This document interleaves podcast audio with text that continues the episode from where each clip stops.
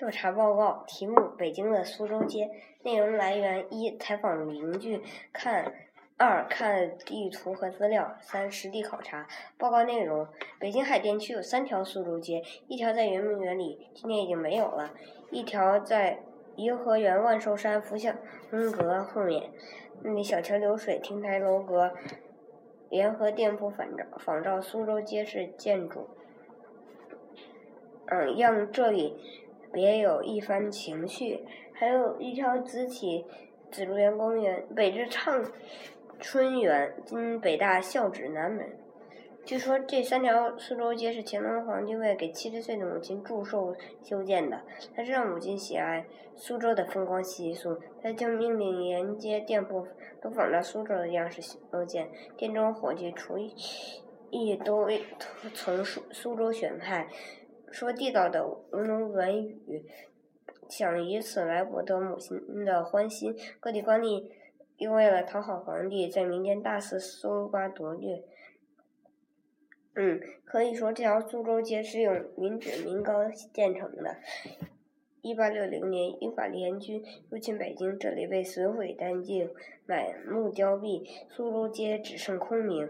现在，几座立交桥贯通了整条苏州街，绿柳鲜花美化着街道，路旁大专学院校。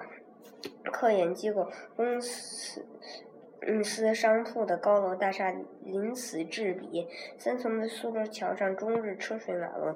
今日苏州街已经不是往昔的苏州街了。附件一：摄影，灯火辉煌的苏州桥；二：颐和园北宫门的苏州街示意图。趵突泉、老舍、千佛山、大明湖和趵突泉是济南的三大名胜。现在单讲趵突泉，在西门外的桥上，便看见一溪活水，清浅鲜洁，由南向北的流着。这，这就是由趵突泉流出来的。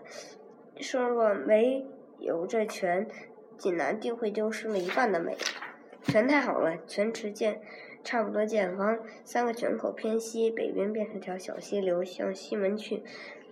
看到三个大泉，一夜四季昼夜不停，老那么翻滚，你立定的呆呆着的看，三分钟，你便觉出自然的伟大，使使你不敢再正眼去看。永远那么纯洁，永远那么活泼，永远那么鲜明，冒冒冒，永不疲乏，永不退缩。只是大自然有这样的力量。冬天更好，泉源上起了一片热气，白而清软，在。绿色的长的水藻上飘荡的，使你不由得想起一种似乎神秘的境界。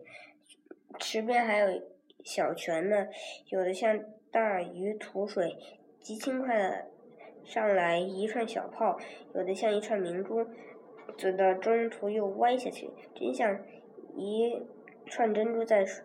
水里斜放着，有的半天才上来一个泡，大扁一点，慢慢的有姿态的摇动上来了，碎了，看又来了一个，好几串小碎珠一起挤上来，像一朵攒整齐的珠花，雪白，嗯，有的比这这比那大泉还有更有味。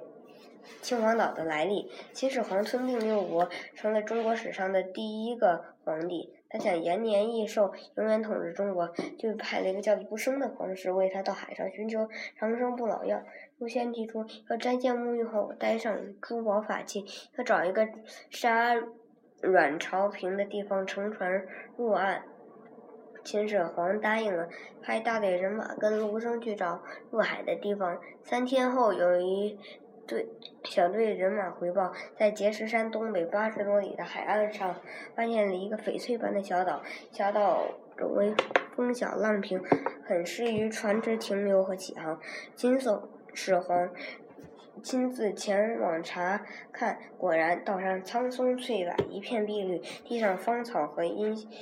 如茵鲜花盛开，海边细沙像铺了层柔软的绒毯，蔚蓝色的海浪轻轻拍打着沙滩，景色美极了。他赞叹道：“我游遍天下，不料在此发现了，嗯，这样一个美丽的地方。